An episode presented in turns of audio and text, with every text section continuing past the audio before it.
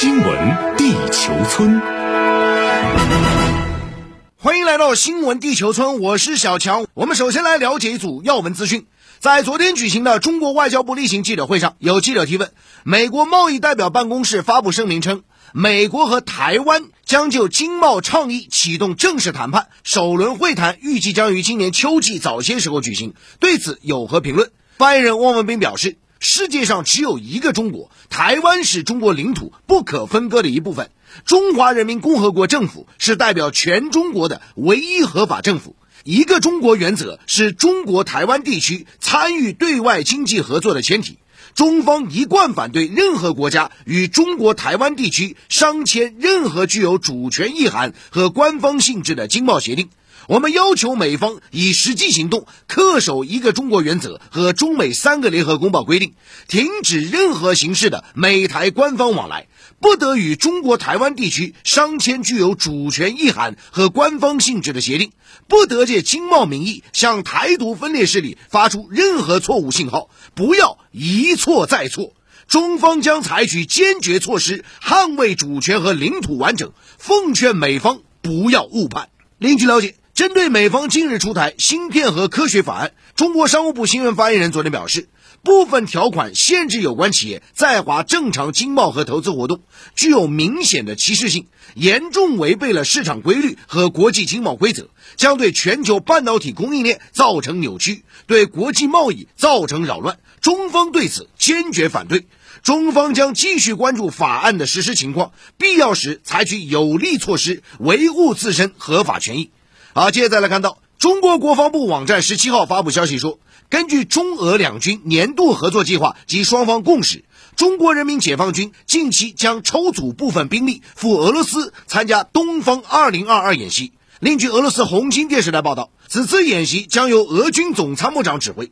根据俄方此前的声明，除了俄罗斯东部军区部队之外，俄空降兵、远程航空兵、军事运输航空兵部队和部分外国军人也将参加本次演习。美国《华尔街日报》昨天指出，东风二零二二演习标志着中俄两国今年在该地区第二次联合展示武力。此前，中俄今年第一次联合军演是两国空军五月份在日本海、东海、西太平洋海域上空组织实施例行性联合空中战略巡航。好，接着话题，我们来关注啊，以色列和土耳其复交啊。那当地时间十七号呢，以色列总理办公室宣布啊，与土耳其恢复外交关系，双方将重新互派大使和总领事。对此呢，土耳其外长也是予以证实啊，说呢，土方已决定任命一位驻以色列大使。那外界就分析呢，此举标志着土以双方外交关系的正式解冻。而针对两国的最新复交动态啊，有分析就指出呢，以色列和土耳其两次冲突啊，都跟巴勒斯坦问题有关。但如今呢，这个地区核心议题的热度和紧迫性已经远远不及其他地区和全球性议题，所以在此背景下呢，土耳其和以色列两国矛盾也有所缓解。同时呢，以色列和土耳其关系再度升温，符合双方现阶段的利益诉求。一方面呢，对以色列而言，在伊朗核协议接近重启之际啊，如何与地区大国进一步改善关系，共同针对伊朗，仍是最大关切。因为另外方面呢，土耳其方面希望抓住眼下对其有利的地区和国际环境，获取更大的实际利益啊。那么这里具体来看两个层面，一个在经济上呢，土耳其是希望改善对以色列关系，来拉动经济的复苏，并希望呢让以色列天然气经由土耳其输往欧洲国家。而从地缘政治角度看啊，土耳其正利用其多重身份，在国际和地区热点问题上表现活跃啊，包括说俄乌冲突方面等等。那至于说土耳其和以色列关系再度回暖、升温势头是否会得到延续呢？在外界看来，巴勒斯坦问题仍然是两国关系中的症结所在，双方在这个问题上的立场并没有发生实质性的改变，因此呢，这并不意味着两者会发展成亲密无间的铁哥们。好，接着我们进入到环球扫描，来看一组社会热搜啊。根据《纽约邮报》十七号报道，位于美国纽约的九幺幺纪念博物馆在当地时间周三下午闭馆了。而再过几个星期啊，就是九幺幺恐怖袭击事件二十一周年纪念日。那么这个纪念馆的负责人表示啊，和位于双子塔遗址的九幺幺国家纪念馆不同，这个馆呢除了展示相关展品啊，同时也为九幺幺事件的幸存者和遇难者家属啊提供支持和关怀。需要指出的是呢，这个纪念博物馆啊，三分之二的收入来自门票啊，但受到这个新冠疫情的冲击啊，参观人数很不理想啊，加上没有政府的资金支持，这个馆的经营是难以为继。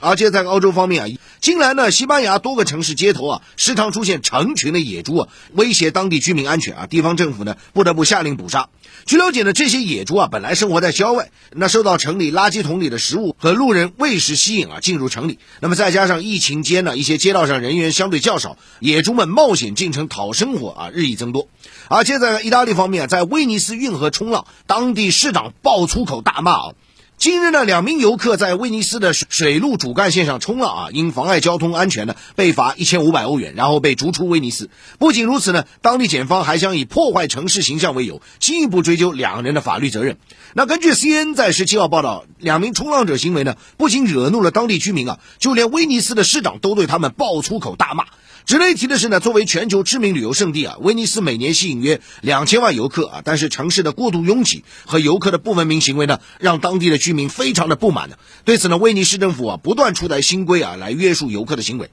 而接着来看国际体坛。根据美国多家媒体昨天报道，NBA 湖人当家球星啊，勒布朗詹姆斯啊，已和俱乐部达成一致，双方提前签订了一份两年总价值九千七百多万美元合约。那么至此啊，詹姆斯的职业生涯总薪水达到了五亿三千两百万美元。成为 NBA 历史上第一位总薪水超过五亿美元的球员。这时段来重点聊聊环球商业财经货币政策方面。我们看到，当地时间十七号，美联储公布了七月份的货币政策会议纪要，显示没有证据表明通胀压力在减弱，通货膨胀可能会在一段时间内保持令人不安的高位。那美联储会议纪要同时还指出呢，支出和生产指标说明啊，二季度经济活动出现广泛的疲软，涉及消费支出、消费信心、房地产啊、就业等等。那么此前呢，联储在今年六月和七月的货币政策会议上接连加息七十五个基点啊，为上世纪八十年代初以来最大幅度集中加息。那么联储呢，下一次的货币政策会议将在九月中旬召开。好，接着我们再来关注传媒板块啊。美国互联网巨头竞相发展短视频啊。美国的《华尔街日报》昨天指出呢，美国电商巨头亚马逊啊正在模仿短视频平台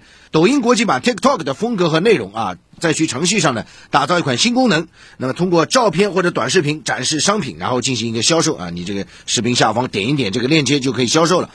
那么，具体上呢，这个新功能跟 TikTok 的运作模式非常类似啊。比如说，用户还可以为内容点赞、分享，或者直接从页面下去购买商品，实际上就像现在短视频的购物车带货一样啊。那目前呢，亚马逊这个新功能还处于内部测试阶段啊。目前呢，只有一小部分员工可以接触到这个内容。在真正的向公众发布前呢，亚马逊仍有可能对其进行重大调整。外界分析呢，亚马逊作为一个电商巨头啊，此时布局短视频业务，则是想利用短视频平台影响力，巩固其在电商领域的地位啊。那需要指出的是呢，在亚马逊模仿抖音国际版 TikTok 入局视频带货业务之前呢，多家美国科技巨头也在其应用程序内啊推出了类似的功能啊，以应对 TikTok 对其业务的冲击啊。比如说，今年的二月份啊，Meta 啊，之前叫脸书呢，它面向全球所有脸书用户发布了短视频产品啊，目的呢就是跟 TikTok 抢夺年轻用户。此外呢，啊，谷歌也在短视频业务投入大量资源啊，因为它现在实际上已经说了，就是说它旗下的 YouTube 视频网站已经成为最受美国青少年欢欢迎的平台，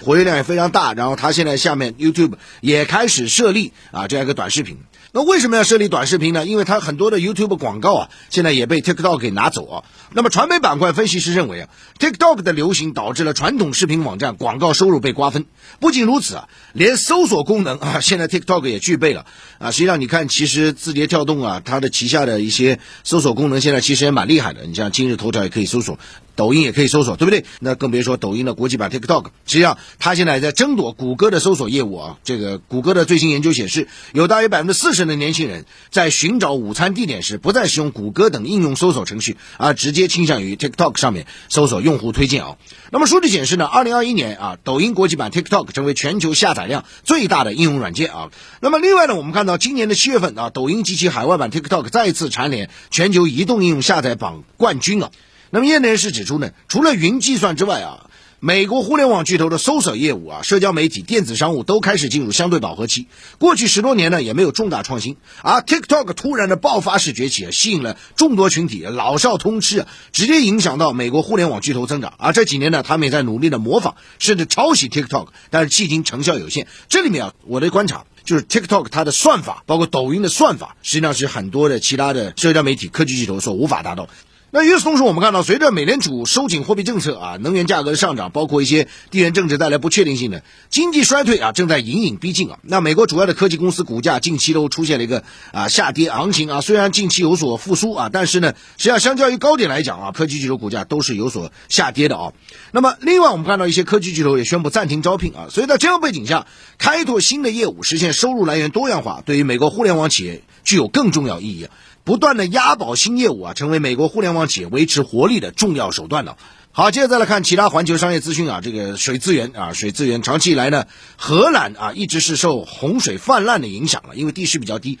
但近年来呢，受气候变化影响，荷兰反而遭受到极端旱情啊，缺水正成为这个水国面临新挑战啊。这个水位降到低点，影响了农业、航运、自然生态等等啊。那么采取节水措施啊，实际上我们看到这个情况在欧洲多国现在也是非常普遍，因为整个的北半球极端高温的这个状况啊。那这里面大家看到，从资本市场角度来讲，水资源资源短缺无疑是长线利好污水处理、海水淡化以及土壤修复啊。那另外，其实水资源短缺啊，其实对于水利发电股来讲，它实际上是利空啊，大家一定要看到。然后接着再来看，特朗普集团前高管承认逃税啊。美国前总统特朗普名下的特朗普集团前首席财务官啊贝塞尔格十八号在纽约一个法院承认承认逃税等等十五项指控。此外呢，他被要求在特朗普集团税务诈骗案审判中出庭作证。据了解呢，特朗普集团税务诈骗案将于十月份进行宣判。特朗普否认相关指控，并称这些指控受到政治驱使。与此同时呢，纽约州总检察长正在调查特朗普集团是否为了获取贷款和税收优惠而夸大财务报表上的资产价值。好，接着再来看体育产业啊，这个那作为世界上最成功的足球俱乐部之一啊，曼联目前呢本赛季是英超垫底。彭博社就指出呢，知情人士透露，曼联俱乐部的持有者格雷泽家族将考虑出售曼联的少数股权，但还没有准备出让足球俱乐部的控制权。那目前呢，曼联的估值约为五十亿英镑，约合人民币五百亿左右。外界预期呢，如果曼联挂牌的话，那么英国首富啊拉特克利夫啊是潜在的买家之一啊。另外呢，英国独立报指出啊，曼联的收购将成为全世界体育史史上最大的收购案，且有可能在未来一两年内发生。目前呢，至少有三家财团正在围绕曼联进行正式报价，预估啊，这个格雷泽家族可能会以六十亿美元的价格来出售曼联俱乐部。好，以上对这时段新闻地球村有关环球商业财经的全部内容。